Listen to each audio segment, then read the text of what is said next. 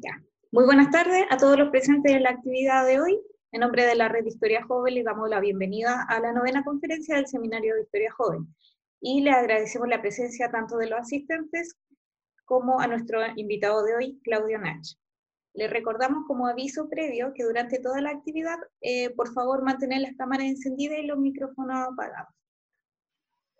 Eh, la actividad de hoy está a cargo, como ya dijimos, eh, de la Red Historia Joven, que es esta organización que nace desde el año pasado y que tiene como objetivo difundir el conocimiento historiográfico entre jóvenes e investigadores y eh, público en general. Para conocer más de nosotros, también los invitamos a seguirnos en las redes sociales y visitar nuestra página web redhistoriajoven.cl, donde están todas las conferencias anteriores. tenemos nuestro sitio em, nuestro podcast en Spotify y también eh, nuestra plataforma de YouTube donde están todas las conferencias previas y donde se van a subir próximamente la conferencia tanto la de ayer como la de hoy. Eh, volviendo a lo que nos convocaba hoy, vamos a presentar la conferencia titulada Proceso Constituyente Histórico, mirada desde el derecho por nuestro invitado de hoy, Claudio Nacho. Claudio es académico de la Universidad de Chile, doctor en Derecho coordinador de la Cátedra de Derechos Humanos en la misma universidad. Y la conferencia de hoy busca analizar si este proceso retoma la tradición constitucional desde el derecho, que es su área, o significa un quiebre similar a lo que fue la Constitución de 1980. Le informamos que Claudio expondrá durante 30 minutos y durante ese tiempo quienes tengan preguntas las pueden hacer llegar a través de mi eh, chat. Ustedes aprietan ahí o en el chat, hacen la pregunta y yo la leo al final de la presentación. Así que adelante, Claudio, el tiempo es todo tuyo. Perfecto, Carolina. Bueno, muchas gracias eh, por la, por la invitación. Hace, hace ya un tiempo venimos coordinando esta, esta actividad, esta conversación de, de hoy. Así que por todo, ahí todo el equipo y todo el esfuerzo que hicimos para conjuntamente para coordinar un día y hora en una en una agenda que previo al, plebiscito justamente del 25 está un poco colapsada, yo creo, para, para todo el mundo, pero, pero este, este diálogo a mí, me, a mí me importaba mucho, decir, eh, me, interesa mucho ver cuál es la, el enfoque que ustedes tienen sobre lo que, lo que se nos viene en términos de proceso histórico, eh, y donde nosotros, digo nosotros desde, desde la mirada del, del, derecho tenemos una, un cierto enfoque de lo, que, de lo que se nos viene, pero me parece fundamental poder ampliar esa mirada y generar conversaciones. Hoy día hay mucho diálogo con gente del área de las ciencias políticas, por ejemplo, o eh, conversaciones eh, con el ámbito de la sociología, etcétera, pero eh, me parece que aquí hay un vínculo muy directo entre la discusión jurídica y el contexto y la, mirada historiográfica que, pueden tener ustedes. ¿Cuál, cuál en los minutos que que tengo asignado, cuál es la, pregunta que, me interesa eh, dar algunas luces de, respuesta, es si eh, después del, del 25 de, de octubre, pensando que es la opción apruebo la que, la que va a, imponerse.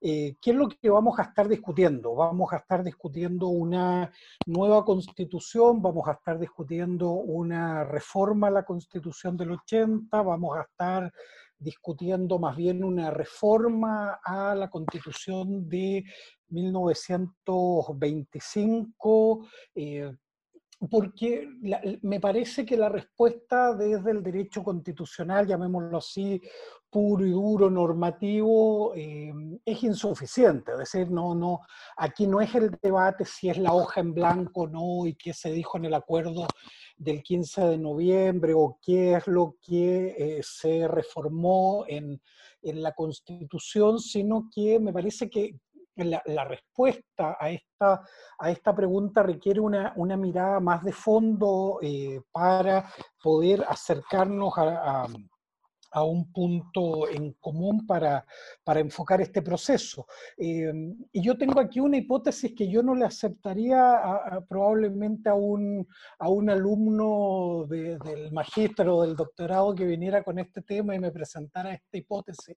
Yo le diría, vaya y trabájela un poco más porque todavía no nos sirve. Y bueno, yo les voy a presentar esa hipótesis todavía en, esa, en ese primer borrador o en construcción, digamos. Em, no sé cuál ha sido la experiencia de usted, pero yo cuando estaba haciendo el doctorado tenía un cuaderno al lado de mi velador, digamos, porque de repente en, la noche despertaba y decía, ya, ahora sé que encontré la hipótesis y, en la mañana la leía y no, y volvía a, no ser la respuesta. Bueno, e, ese es el proceso que quiero compartir con, con ustedes ahora. ¿Por qué les digo esto? Porque mi hipótesis es que no sabemos no sabemos eh, qué vamos a discutir. Les insisto, más allá de lo, que, de lo de la hoja en blanco, de lo del texto, digamos, puro y duro, eh, porque va a depender de una serie de cómo resolvamos algunas cuestiones tanto previas al nuevo texto, digamos, del periodo previo a la discusión, de la discusión misma y, de el, eh, y del resultado. Eh, entonces estamos completamente eh, en, una, en una respuesta que, que, puede variar en cualquiera de estos, de estos momentos. Y lo que quiero entonces, ya que no tengo una, una buena, buena hipótesis y por lo tanto menos voy a tener una buena conclusión, sí creo que puedo aportarles algunas ideas sobre en qué tenemos que fijarnos e-, en, todo este proceso para ir determinando eh, algunos eh, elementos que nos sirvan para, dar una respuesta a nuestra pregunta eh, inicial. Y quiero plantearles tres, tres cuestiones en las que yo diría que debemos prestar atención. Uno es contextualizar actualizar el actual proceso a la luz de los procesos anteriores. Uno parte normalmente aquí desde la, la Constitución del 1828, pero particularmente la del 33, la del 25, la del 80, tienen algunos, yo diría, elementos eh, en común. Eh, uno, el, rol preponderante que, que, tuvieron en estos procesos bajo distintas fórmulas, pero siempre un rol preponderante las Fuerzas Armadas. Eh, todos nuestros procesos constituyentes han estado ligados a un rol preponderante de las Fuerzas Armadas.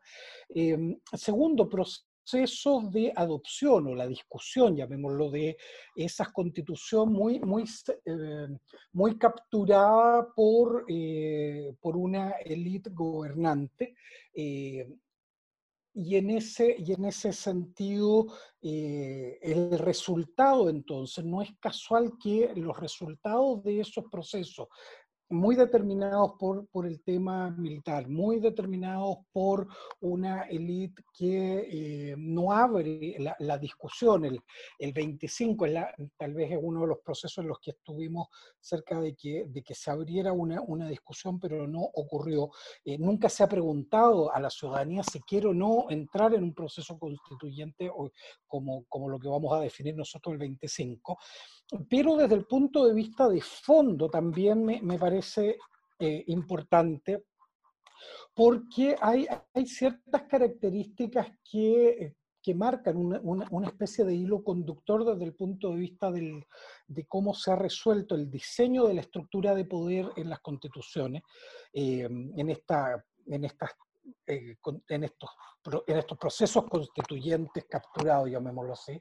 Primero, la, idea de poderes ejecutivos fuertes, eh, y ahí los que más, más, que desde el derecho han sido ustedes desde la historia lo que han estudiado como la constitución del 33, eh, originalmente con un fuerte presidencialismo, pudo dar eh, paso a, un, a, un, periodo parlamentario. Ahí, ahí, hay todo un tema de la flexibilidad del modelo y cómo se, eh, cómo se aplicó, pero, pero sin lugar a duda el proyecto original tenía que ver con poder ejecutivo fuerte, esta idea de un presidencialismo fuerte em, eh, con, con, liderazgos individuales muy, muy potentes, y eso es común a, varios de los, de los, países de la región.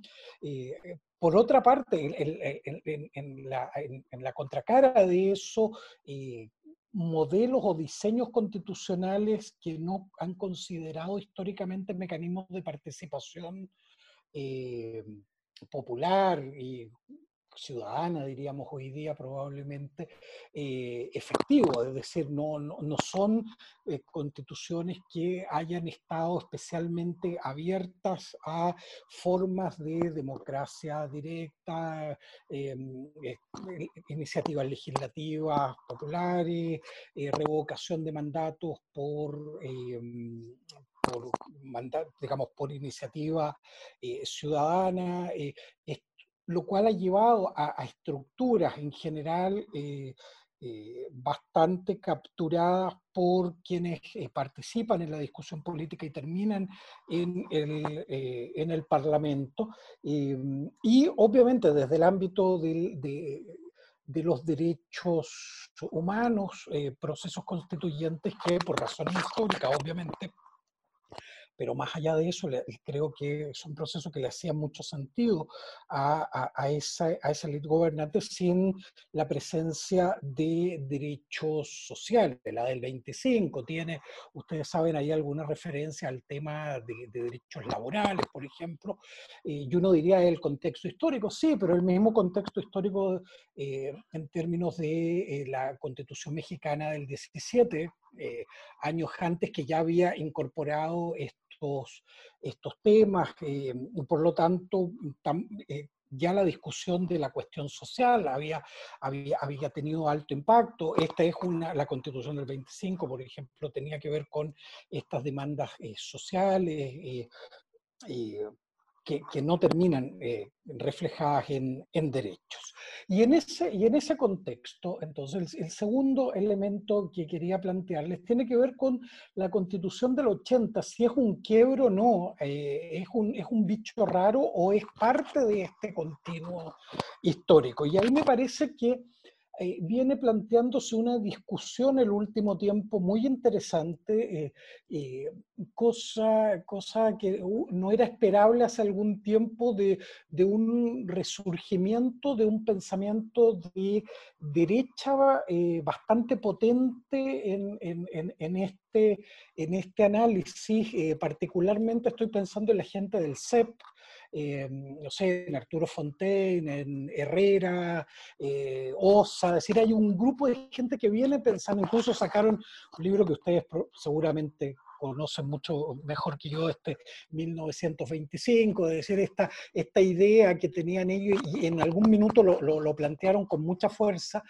de eh, en el proceso de, eh, Bachelet, eh, de, la reforma del 2016, cuando se estaba discutiendo todo el tema de, con, con, lo, con lo que inició Bachelet como discusión constituyente, de que en la, tesis de ello era que la constitución del 80 es un quiebre en un continuo de reformas constitucionales, es decir, la del 33, la del 28, 33, 25 eran reformas y lo que quiebra esa, ese periodo de reforma es la del 80 y por lo tanto la, tesis de ello era que el punto de en común que había para iniciar un proceso constituyente no debía ser la constitución del 80, sino que usar como, como base, llamémoslo así, como texto base, la, constitución del, eh, del 25. Ahora, desde el punto de vista de fondo, eh, es una tesis que yo creo que es discutible, es decir, se da en un contexto militar nuevamente, hay una captura de, eh, de la elite y eh, un ejecutivo fuerte, un parlamento muy debilitado, sin derechos sociales, es decir, eh, ok, podemos discutirlo, tiene que ver con el contexto de, de la dictadura, etcétera, pero parece que en lo sustantivo tampoco tenemos un, un, quiebre muy radical con, con, el constitucionalismo como se conocía hasta, hasta el año hasta el año 80. Y eso me lleva a, entonces a la cuestión de lo que podríamos llamar, y para efectos de nuestro diálogo, la constitución 2022. Eh, es decir, eh, aquí es donde vienen las preguntas que uno debiera empezar a hacerse para ver eh, cuánto de nueva constitución, cuánto de reforma eh, de, un proceso, de procesos anteriores, cuánto hay de simplemente una reforma a la constitución del 80, eh, en el, llamémoslo así, en el peor escenario. Em, primero tenemos, a ver, una cuestión de contexto que a mí me parece interesante.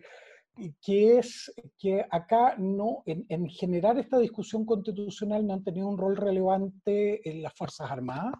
Eh, al contrario, hay, hay un rol eh, tremendamente relevante y este diálogo me parece extraordinario que sea tres días, digamos, eh, de tres, cuatro días del tema del 18 de octubre, que es donde se inicia esta, esta discusión, que es tal vez lo que no tuvo la el proceso de Bachelet eh, del 2016. No, no, no había un, un, lo que eh, este constitucionalista norteamericano Ackerman eh, siempre ha planteado como, como una cuestión teórica y yo creo que la, la, foto del 25 de octubre debe emocionar hasta las lágrimas a Ackerman, porque siempre todos le criticaban que su teoría no tenía ninguna base, es decir, que era absurdo pensar en momentos constituyentes. Bueno, el, el 25 hay fotos, digamos, diciéndole, esto es un momento constituyente, aquí hay un millón y tanto de personas en la calle con un discurso que rápidamente en una semana se había politizado y de ser multisectorial era un discurso constituyente, es decir, era un discurso lo que necesitamos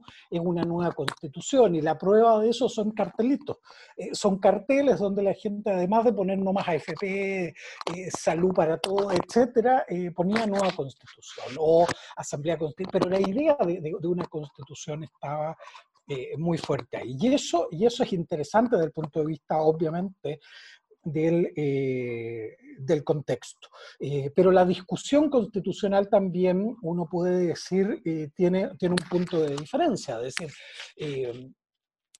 lo podemos discutir, estoy, estoy, abierto a que me convenzan de lo contrario, pero para mí la foto del 15 de noviembre sigue siendo la foto de una élite semiderrotada, digamos, con el tema de lo posible. Yo, ustedes los veo en las fotos, son que todos ahí bastante más jóvenes que, que yo, pero eh, yo soy de una generación a la que le dijeron que había límites de lo posible y había un límite que era infranqueable y era la constitución. Es decir, se podíamos discutir todo, pero la constitución no, no había espacio para discutir su, eh, su su reemplazo, y menos un proceso constituyente.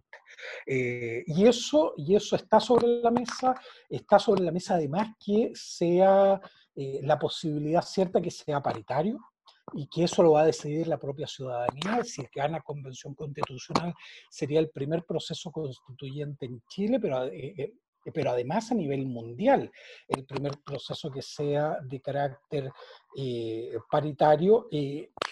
Y eso marca obviamente una, diferencia bastante, eh, bastante sustancial, sustancial, en términos de contexto. En términos de, ahora vienen, empiezan las proyecciones, las dudas. Bueno, en términos de proceso constituyente propiamente tal, ¿cuán, cuán dialogante va a ser o no?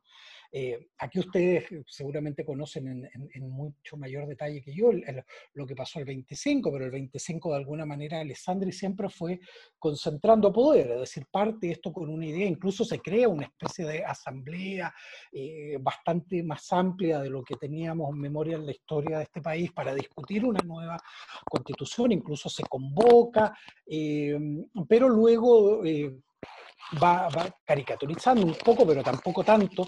Alessandro va diciendo, mire, esto va muy lento, vamos a crear un grupo más chico que lleve los acuerdos más, más rápido y luego ese grupo más chico tampoco le satisface y termina siendo un grupo muy pequeño eh, eh, donde es el propio Alessandri y dos, tres personas los que terminan redactando esto. Eh, al final, salvo que ustedes conozcan algún documento, entiendo que nunca se cerró el, el, otro proceso, el proceso grande que se había llamado, simplemente fue capturado y terminamos con el texto que conocemos.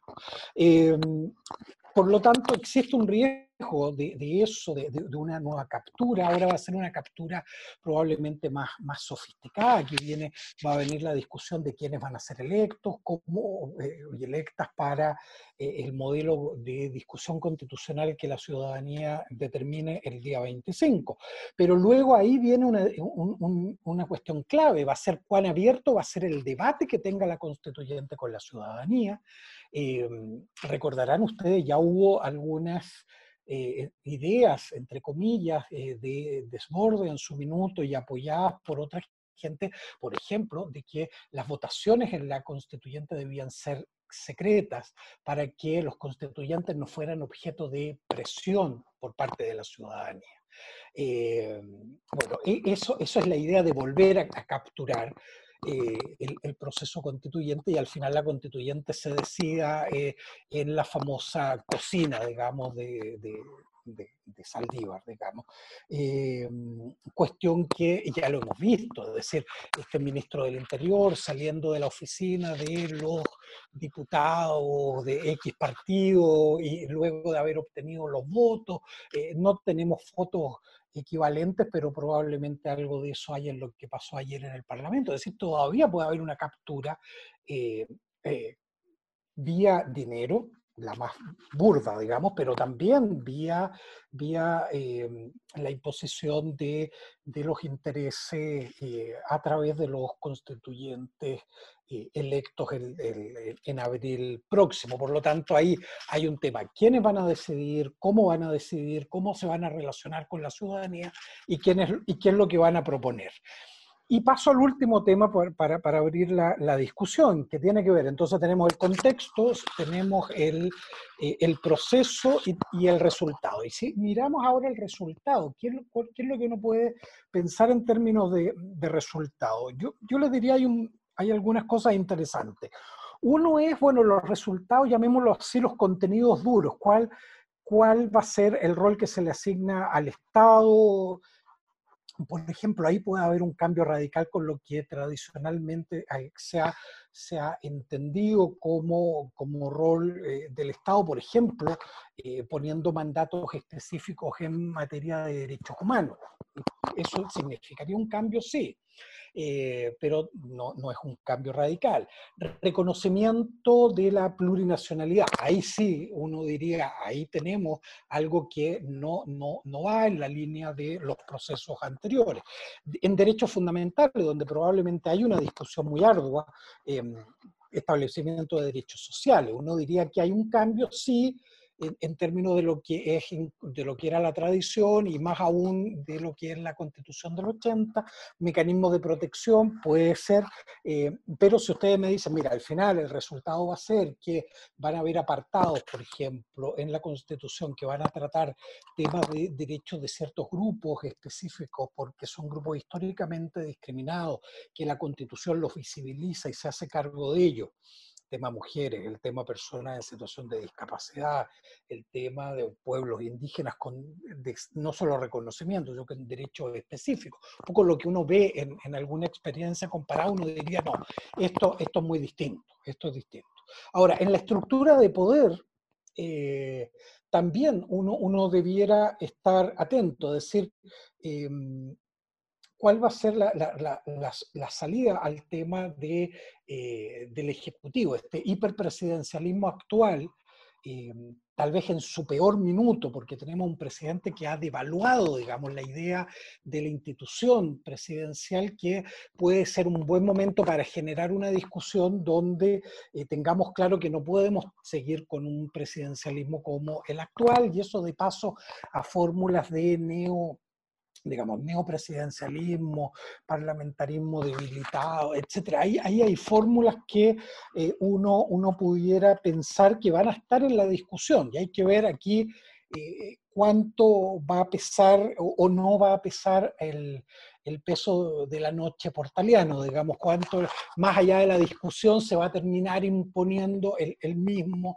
diseño tradicional. En el Poder Judicial también yo creo que va a haber una discusión interesante eh, Tribunal Constitucional. El Tribunal Constitucional ha hecho todo lo posible para no seguir existiendo, pero es una institución que todavía puede tener sentido eh, en términos de un control contramayoritario que, que no juegue un rol de tercera cámara, pero sí de límites a la mayoría. Bueno, o vamos a decir no a eso y sí a darle mayor poder a, eh, la, Corte, eh, a la Corte Suprema, por ejemplo. Eh, en materia de legislativo, vamos a tener un legislativo más empoderado o no.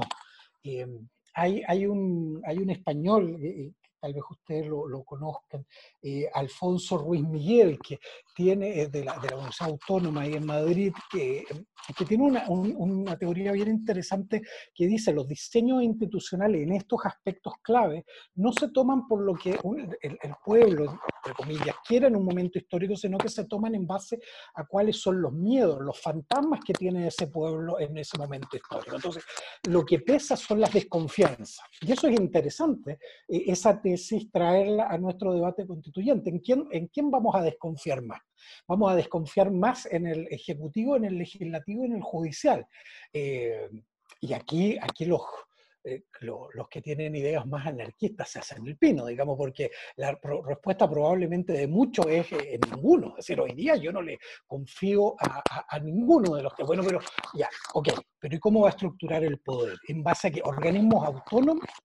Está, está muy de moda, es decir, este mismo profesor Ackerman tiene un libro escrito sobre este tema de la distribución, nueva distribución del poder eh, y el rol de los organismos autónomos, es decir, CERVEL, eh, Instituto Nacional de Derechos Humanos, Defensoría del Pueblo, eh, Consejo de Transparencia, Banco Central. Hay, hay toda una idea de que no, tecnifiquemos, que estos sean organismos autónomos donde sea un debate técnico que vaya más allá del debate político tradicional. Es una apuesta que yo creo que también va a estar sobre, em, sobre la mesa. Si ustedes ven, eso puede significar, desde, en la lógica de lo que les planteaba al comienzo, eh, cambios sustantivos de lo que ha sido la, la historia constituyente. Em, y por último, como, como simplemente como, como, elementos para el debate, porque podríamos pensar en otros, eh, yo creo que hay algo que va a definir mucho de la naturaleza del proceso, a ver, mejor, la naturaleza de la nueva constitución va a estar, me parece, en buena parte definida por la naturaleza de cómo se dialogue o, se debata, eh, delibere la constitución. ¿Cuál va a ser el texto base? Hay un texto base que va a estar ahí. Y, cuando se proponga, bueno, definamos el poder ejecutivo. ¿Cuál es el que se va a mirar?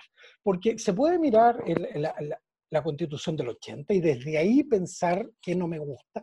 La del 25, pueden mirar, y hay muchos mirando, no sé, usted, y en mi rubro hay más que probablemente en el de ustedes, pero en mi rubro hay muchos que querrían, no sé, copiar la constitución norteamericana y, se emocionan hasta las lágrimas si muere una jueza de la Corte Suprema norteamericana, una cosa. Eh, eh, hay muchos que hay, hay otros que no, van a decir, no, es Alemania, es decir, aquí hay que, ir al modelo alemán y todo muy sobrio, etcétera, entonces tengamos eso. Em, y hay otros que van a decir, oiga, no, aquí miremos, miremos nuestra región, cómo se ha resuelto esto en Colombia, por ejemplo, un proceso constituyente parecido al nuestro, aunque es un proceso que está en el origen de la instauración del sistema neoliberal en Colombia, por eso les gusta mucho tanto desde la derecha mirar el proceso colombiano, y hay otros que van a decir, oiga, no, miremos, miremos realidades mejor, más, más parecidas a la nuestra, y miremos el proceso ecuatoriano, miremos el proceso boliviano, lo que algunos han llamado el constitucionalismo andino o el nuevo constitucionalismo latinoamericano, que, se imaginarán ustedes, a los, que están pensando en una constitución como la norteamericana o como la alemana, hablarles de eso les, genera una urticaria bien, bien compleja de tratar. Eh, entonces, ese ese texto base eh, a mí me intriga tremendamente cuál, eh, cuál va a ser. Eh, ¿Cuál va a ser el texto sobre el cual se va terminar construyendo. Nosotros en el Código Civil sabemos que Andrés Bello ocupó, no sé, el Código de Luciana, el Código de aquí, son tres o dos o tres textos base y luego él lo que hizo fue eh, trasladarlo a la realidad, lo que no le gustaba, etcétera, y armó un Código Civil. Eh, me intriga mucho y yo creo que no está definido para nada cuál va a ser ese, ese, ese o esos textos básicos eh, va a ser muy distinto si el texto básico es la constitución del 80 o si es la constitución eh, ecuatoriana, no sé, por ponerlo en, en, ciertos extremos eh, de, ideológicos. en definitiva, si ustedes, espero, em, espero que, ustedes compartan conmigo esta, idea de que hoy todavía es anticipado para saber en qué estamos. Es decir, eh, en qué estamos en términos de la naturaleza del proceso. Eh, lo que sí me parece interesante es estas diferencias de contexto que, creo que pueden generar un debate eh, distinto esta vez, pero los resultados son tremendamente, son tremendamente inciertos. Y, y, lo último, y cierro con esto, a mí me preocupa que el texto base, y esto yo lo tengo aquí, lo tengo a mano, eh, porque, porque he, vuelto sobre él varias veces y en este tipo de conversaciones también. Eh, me preocupa mucho que el texto base sea este. ¿Vieron ustedes lo que se publicó en la tercera hace algunos días? lo que algunos llaman el decálogo, nueva constitución. Piñera entra a los contenidos y plantea 10 puntos esenciales. Algunos han dicho, mire, es una tontera, esto no aporta nada, no, no, es la constitución del 80 y un par de cosas distintas.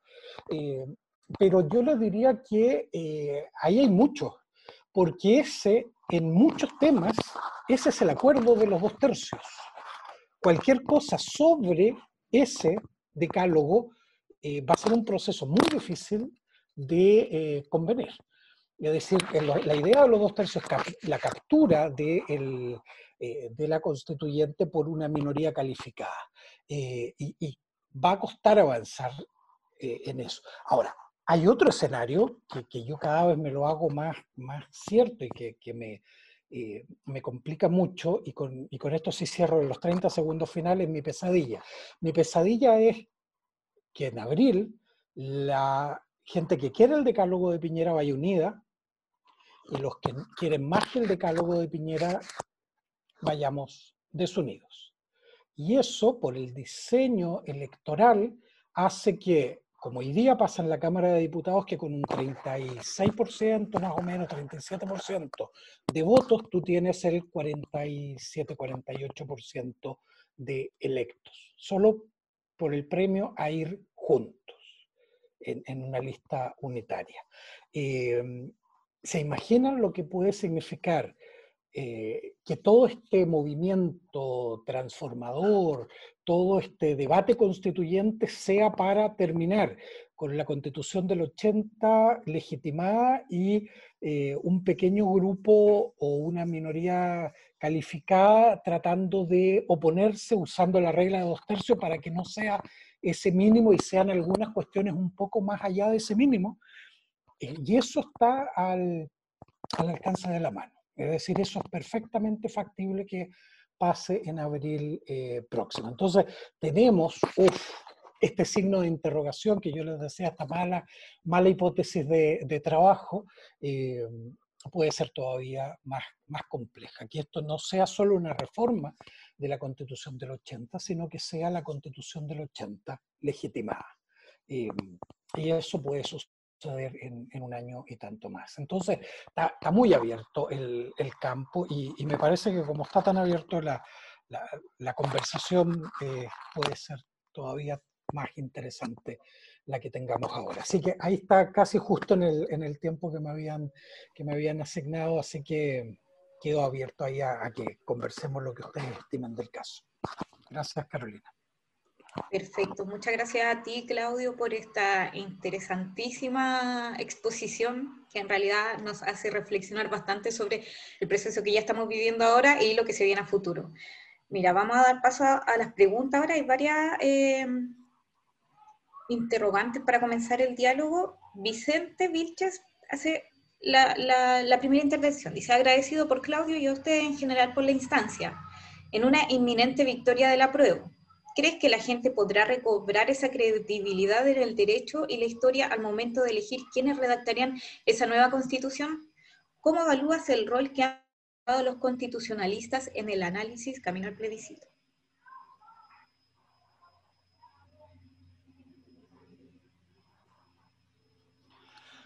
¿Cuál, ¿Cuál es la dinámica que ustedes ocupan? Aquí yo me, adhiero a la que Mira, Juntamos, voy contestando a una y como ustedes estiman. Eh, como te parezca mejor, porque tenemos tiempo para ir respondiendo una a una, pero si quieres podemos juntarla.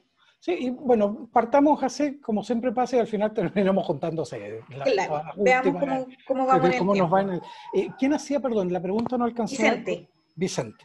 Eh, a ver, Vicente, voy, a tratar de, de, de, ser lo más preciso posible, ojalá, para, que podamos de verdad dialogar. Y, mm, a ver, yo creo que aquí ha, habido, aquí ha un rol de una generación joven de, constitucionalistas que ha sido súper interesante en el, eh, en el debate, en esta idea de, de acercar la, la, discusión constitucional a la, a la ciudadanía. Estoy pensando en gente de, de la Universidad del Paraíso, por ejemplo, Jaime Baza, Cristian Viera, estoy pensando en, acá en la, eh, en la Universidad eh, Alberto Hurtado también, ahí, ahí hay un grupo que está trabajando muy, muy interesante con, con el liderazgo de Miriam eh, Enríquez en, en, en, esto, en estos temas, está Pablo Contreras ahí en la, en la Universidad Mayor, obviamente eh, el rol que jugó, sobre todo para poner estos temas en la agenda pública eh, de, Fernando Atria.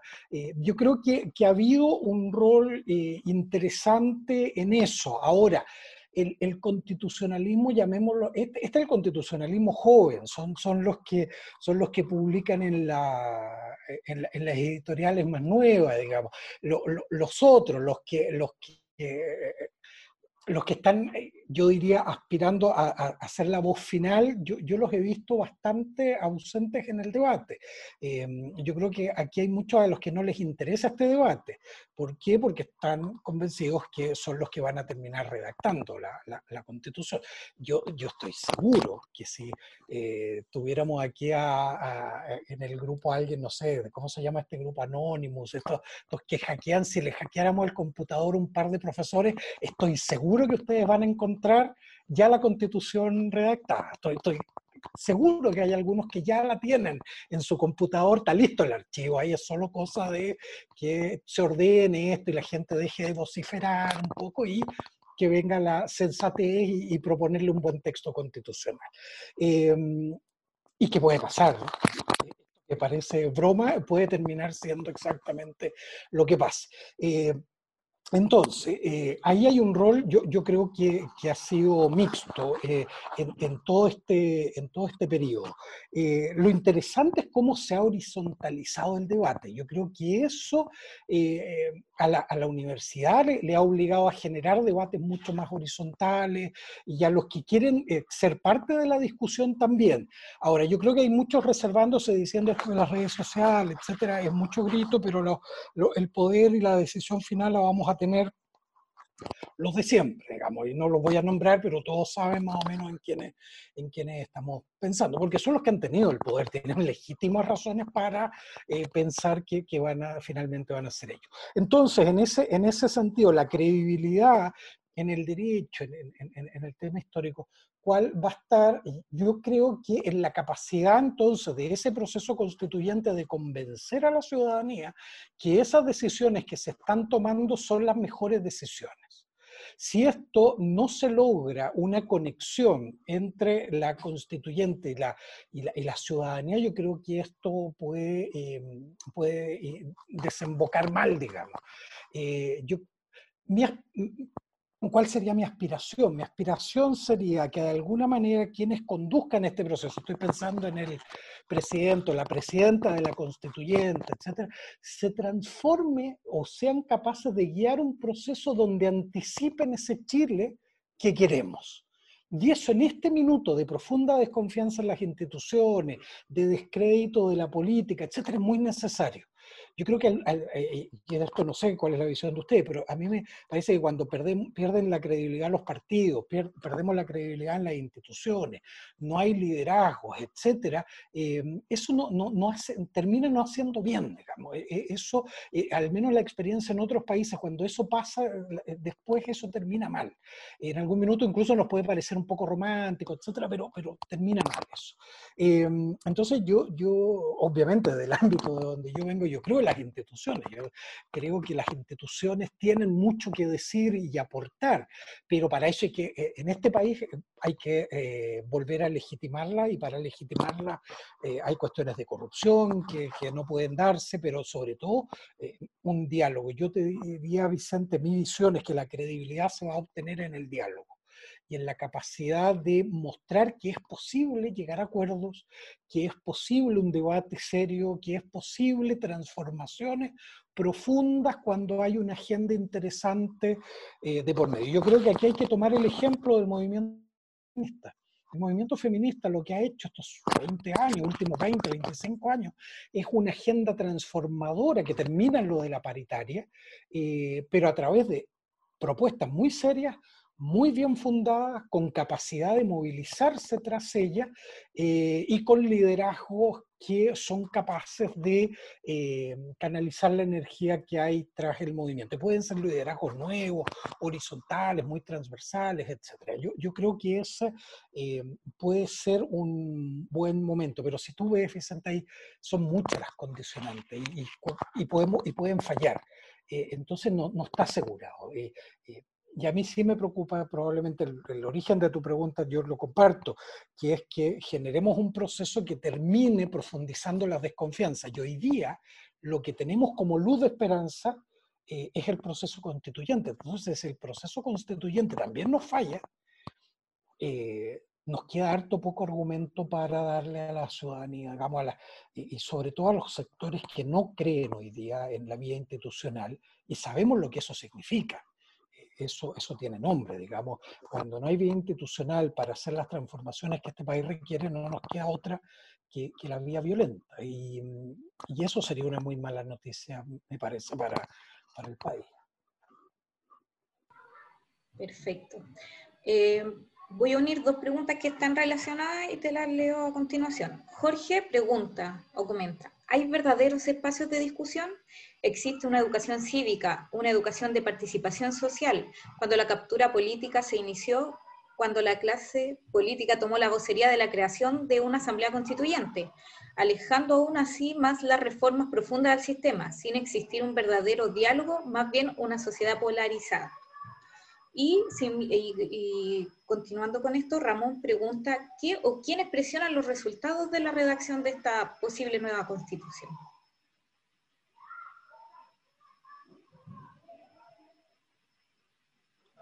Eh, a ver, eh, Jorge, yo, yo, yo, lo pondría en el siguiente escenario. Eh, estoy buscando a Jorge, Jorge Muñoz, ¿verdad? Para, para que, la ya, para, saber a quién, a quién miro cuando, cuando contesto. Jorge, a ver, lo, voy a, se lo voy a plantear en, en, en los siguientes términos vuelvo a compartirles una, una, pesadilla, pero una pesadilla que pasó. Esta es pesadilla antigua. Mi pesadilla antigua era, que se generara un proceso de discusión constitucional hace, no sé, 10 años atrás, 8 años atrás, eh, donde eh, el contenido de la constitución, para caricaturizarlo, pero no mucho, eh, iba a estar definido por la segunda del día viernes, que iba a plantear las preguntas y la respuesta la iba a entregar el cuerpo D del Mercurio el domingo.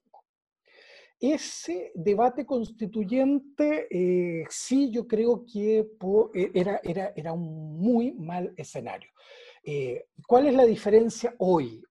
Eh, que hoy hay un, un, un espacio, una posibilidad de diálogo eh, o deliberación eh, mucho, más, eh, mucho más real que lo que pudo haber sido eso hace algunos años atrás. Es decir, esta, esta idea de que, es un, que, que funciona como eslogan, pero yo creo que tiene un contenido profundo otra Una sociedad que despierta, una sociedad que no está dispuesta a seguir tragándose todo como, como se lo planteaban en los medios de comunicación tradicional. Eh, una sociedad que, que, se unió, que, que, hay, hay discusión, esta, esta discusión, hay discusión en los barrios, hay discusión en, en distintos niveles, algo que ya estaba en lo del el proceso de Bachelet, eh, de la constituyente, los autoconvocados, etc.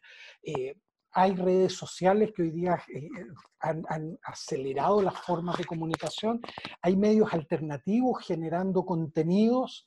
Eh, me parece que hay un mejor escenario para el diálogo.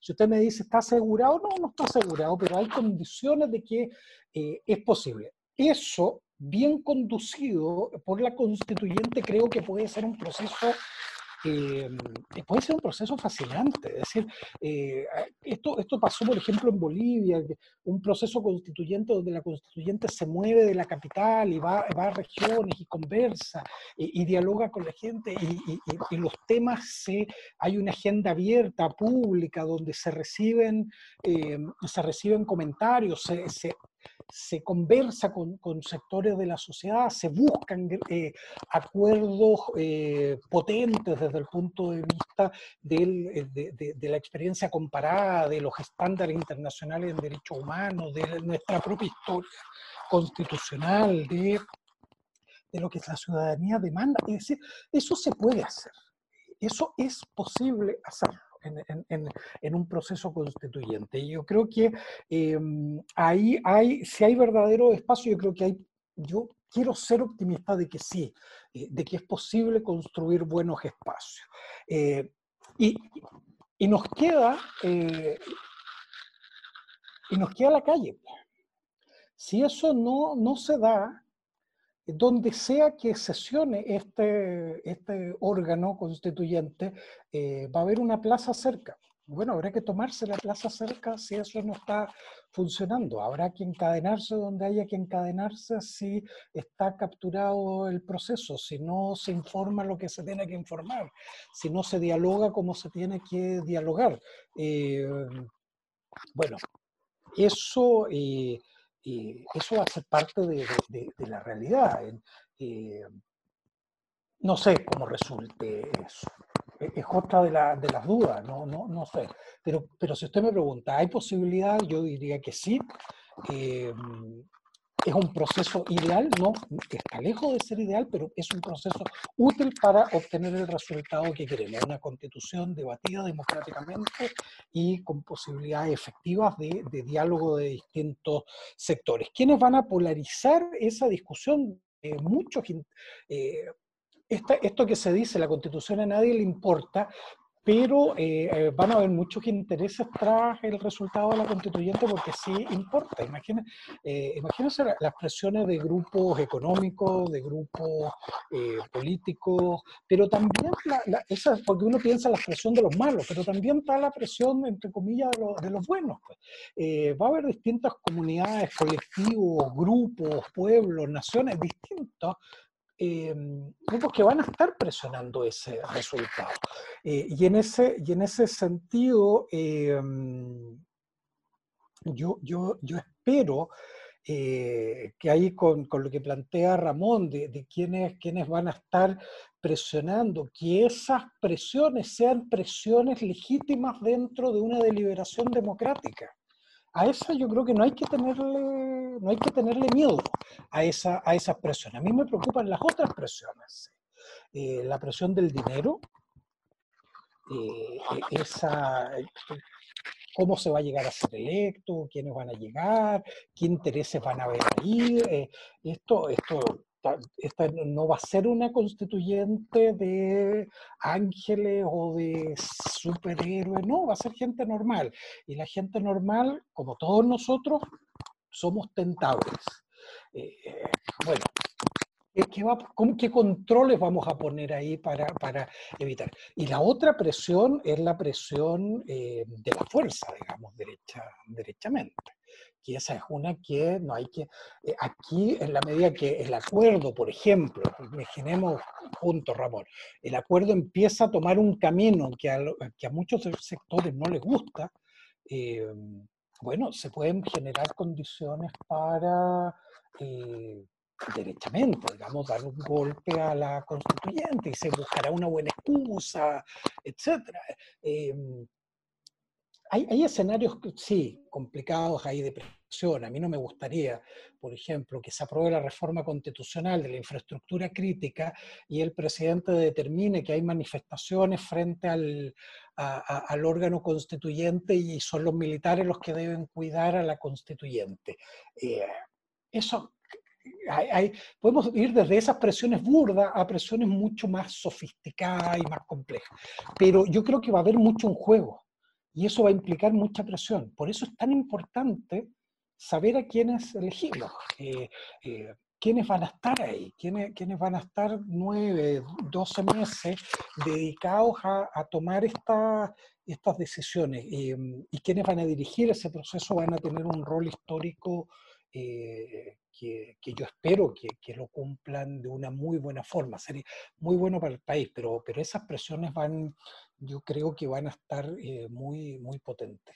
Los medios de comunicación, etc.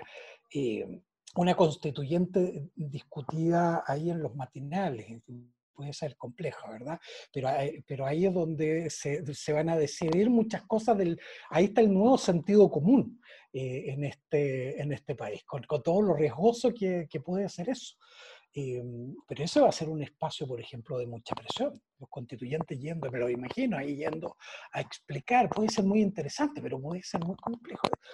Eh, va a ser muy bonito mirar este, este, este proceso. Muchas gracias. Mira, sobre lo último que estabas comentando sobre los constituyentes, pregunta Pedro, ¿qué rol juega la configuración de la constitución los legos que participarán del proceso constituyente? Sí, sí esta, es una, esta es una cuestión, yo diría, sumamente importante para, para esta idea de legitimidad. Eh, la, la constitución, a ver, los acuerdos tras la Constitución no son acuerdos de expertos, tienen que ser acuerdos ah, de, una combinación entre dos, dos, elementos, yo pienso. Uno, Ferraioli, este, este eh, filósofo italiano, él habla que las constituciones son utopías positivizadas. Bueno, hay, algo ahí de eso, de, imaginar, de, cómo queremos este, este país, esa utopía, pero al momento de pensar que esa utopía debe ser positivizada, hay, un, hay un engranaje, llamémoslo así, técnico. Eh, eso implica que sí, va a tener que haber una, eh, una buena, y va a ser clave, una buena oficina asesora, pero no necesariamente que los constituyentes tienen que ser expertos.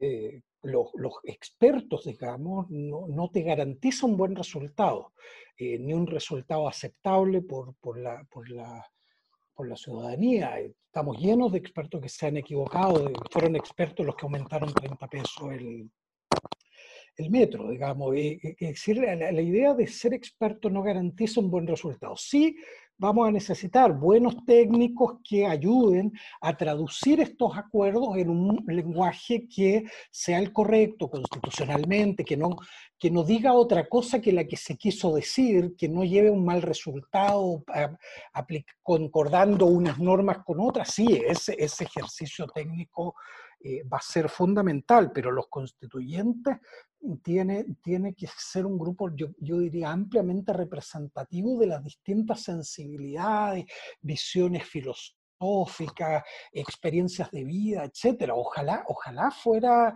fuera eso. Si tenemos una constituyente solo con eh, ex ministros, ex parlamentarios, ex alcaldes y una serie de ex que como ahora no tienen nada que hacer, quieren ser constituyentes.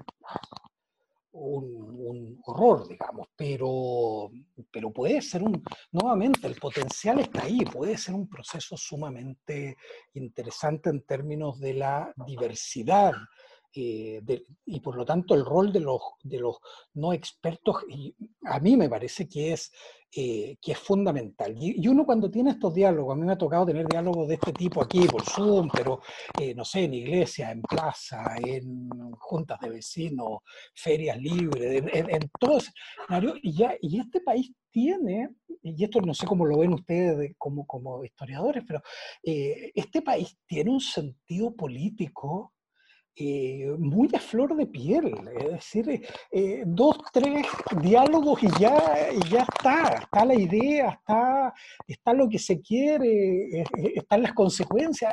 Es, es un Chile que, que, tiene una cultura política, pese a que nos dijeron durante muchos años que no, pero está ahí a flor de piel y, y en estas discusiones salen cosas interesantísimas cuando uno se da el tiempo para generar discusión y guiarla. Y uno como experto, entre comillas, el rol de uno es ese, dar, dar elementos de análisis, pero luego las decisiones surgen, surgen solas. Eh, yo, yo en eso sí creo mucho en la, en la deliberación. Ahora, la deliberación y ahí, y ahí empiezan las peleas. Yo creo que tiene ciertos límites. Eh, ¿En qué sentido? Podemos deliberar y todos ponernos rápidamente muy de acuerdo en que hay que restablecer la pena de muerte. No, a ver, ya, pare, pare ahí la deliberación, aquí tenemos algo que tenemos compromiso, que no se va, va, a haber una tensión en eso también, eh, pero, pero yo, a mí no me asusta el, el tema de que, sea una fuerte presencia o mayoritaria como de, de, de los expertos. Perfecto. Y para cerrar esta ronda de preguntas, vamos a leer las últimas dos de los asistentes. Primero la de Felipe, dice, ¿qué opinión le merece el proceso o intento de proceso constituyente de Bachelet en términos de información a la ciudadanía acerca de lo que es una constitución? En, 2015 en comparación a este proceso del 19-20? Y la segunda pregunta de Jaime, ¿en qué medida una nueva constitución podría satisfacer las demandas sociales del 18-19 de octubre?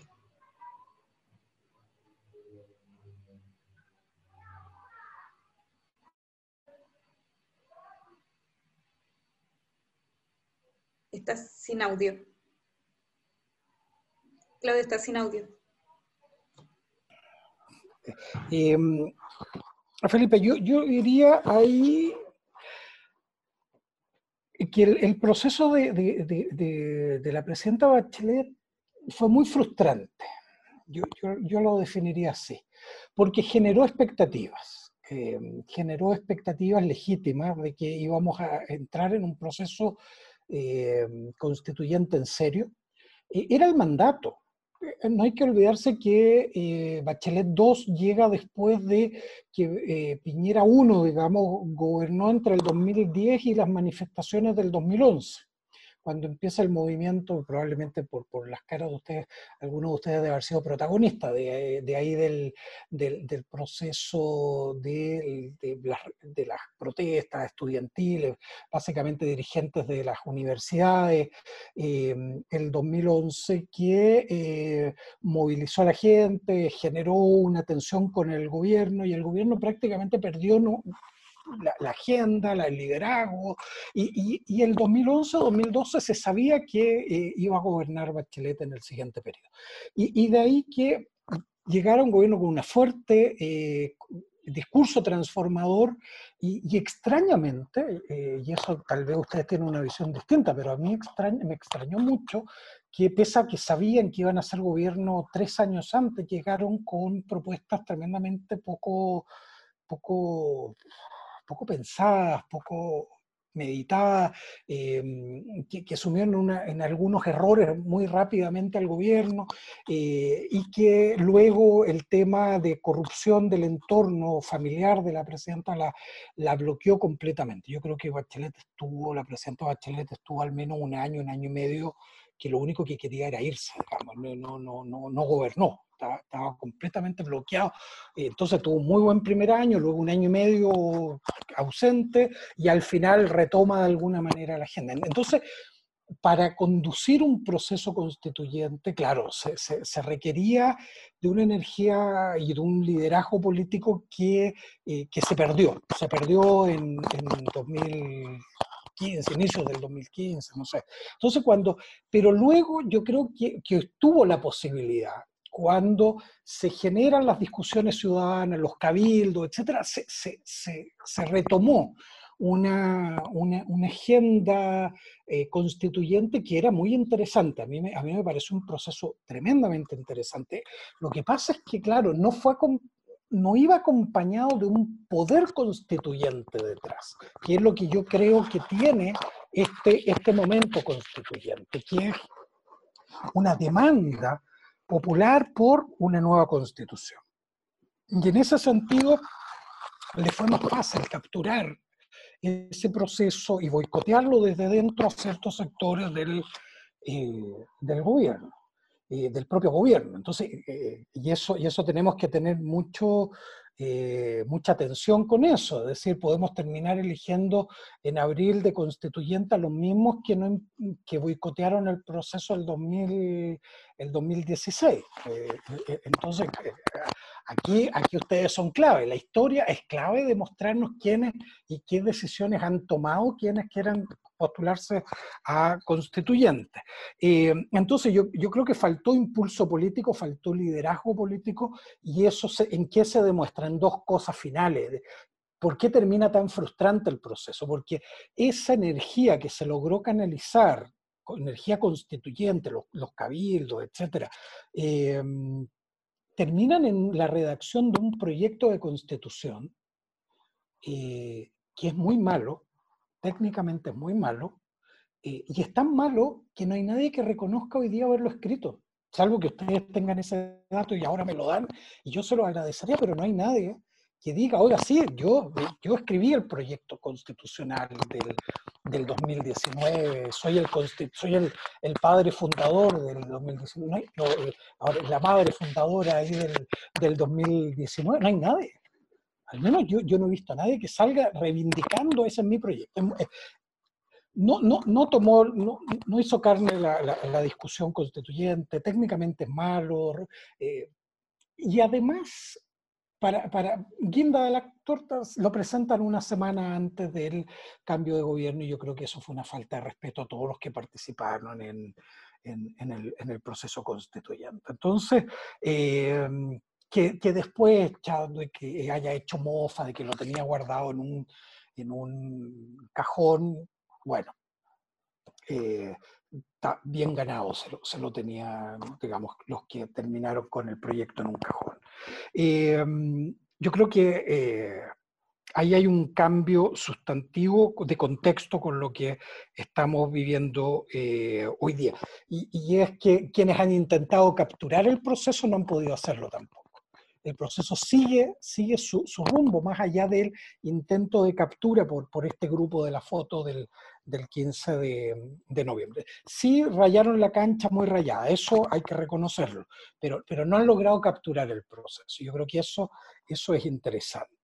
Eh, y eso me lleva, a, por último, a lo, a lo, que plantea Jaime, eh, el tema de nueva constitución y demandas. Eh, es difícil. ¿Por qué? Porque yo, yo, yo diría que Chile tiene que lidiar con lo siguiente, tiene que lidiar con las violaciones de derechos humanos de la dictadura que todavía las tenemos como un legado pendiente. Tenemos a eso las demandas sociales del 18 de octubre que tienen que ver con temas estructurales que, eh, por lo tanto, cuando son estructurales no basta con el cambio de una norma, ni la norma superior, sino que tienen que eh, ser cambios que van acompañados de procesos legislativos, judiciales, políticas públicas, etcétera, de, de, mayor complejidad. Pero además tenemos que lidiar con lo que pasó después del 18 de octubre, del legado de nuevamente de violaciones graves, masivas y sistemáticas de derechos humanos. Eh, y además, como, como si eso no fuera poco, además tenemos una pandemia que todavía estamos en ella, que, que ya, ya tiene cerca de 18.000 muertos, una economía gravemente afectada, y desconfianza nuevamente con, con, con, las instituciones, nuevamente con el poder político, lo que hicieron ayer en el Parlamento, genera todavía más rabia, desconfianza, eh, aquellos que quieren salir eh, a quemarlo todo, eh, que le damos buenos argumentos a, ellos para que lo, para que lo hagan. Eh, entonces se genera un escenario. Frente a eso, el proceso constituyente es una solución, no, es un camino, una, una posibilidad de, eh, a través de lo que hemos conversado durante esta hora y cuarto, es decir, Cómo, cómo, va a ser el proceso, cómo se va a generar el diálogo, el resultado que puede tener, eh, etcétera. Pero las demandas eh, tienen que seguir eh, siendo, eh, estando presentes y resueltas por el actual Congreso, que para eso tiene que estar, para el actual Ejecutivo, lo que pueda hacer o lo que quiera hacer. yo ya, no, le, no, le, tengo en eso ninguna, ninguna fe, pero van a seguir gobernando un año y tanto más. Eh, bueno, al menos avanzar en, alguna, algunas soluciones. Eh, es decir, si esperamos que todo esto lo, lo, resuelva las demandas del 18 de octubre de la Constitución, no, eso no, no, no va a ser así. Pero, pero sí genera un escenario eh, para comenzar a hacer en serio las transformaciones que están tras esa esa demanda. Y ese es el gran riesgo que hay con farrearnos la oportunidad de tener una constitución que permita las transformaciones. Eh, es, una, es, un, es, un, momento de, eh, de una posibilidad que, que, está al alcance de la mano, pero también está al alcance de la mano que se arruine todo y que terminemos con el decálogo de Piñera como nueva constitución. Eh, la gracia, y con esto cierro Carolina, eh, la gracia me parece es que depende todavía de nosotros y nosotras.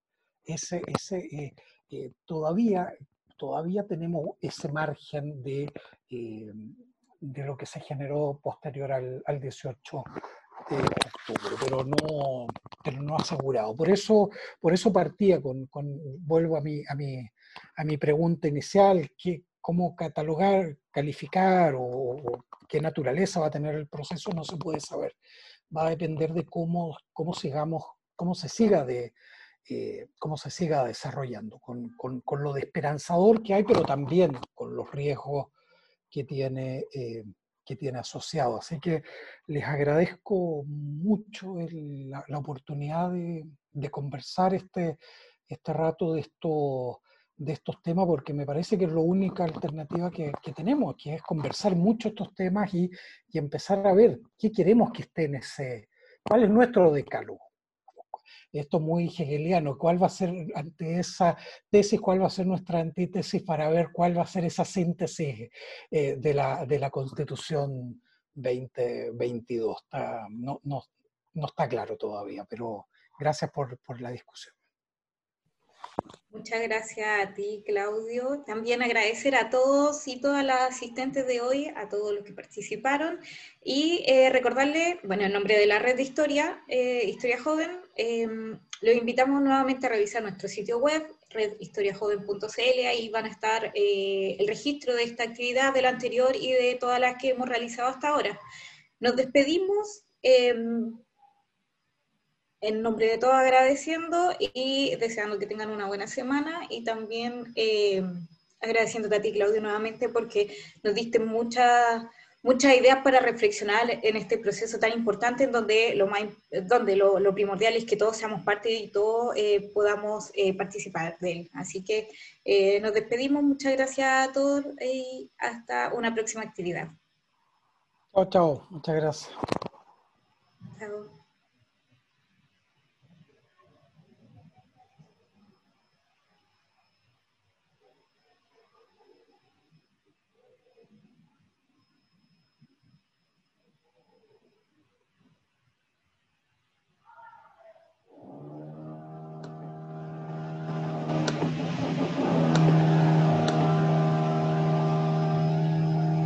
Sin audio El taladro del terror, te digo. Sí. Ah, perfecto, se fue Claudio, no alcanzamos a despedirle. Sí. ¿Cómo está la catita, Ceci? Ahí está. Es con ah. acá en el cachete, así terrible. Oye, ¿qué comió? ¿Está grabando todavía? ¿Quién está grabando? ¿Pedro? Pedro.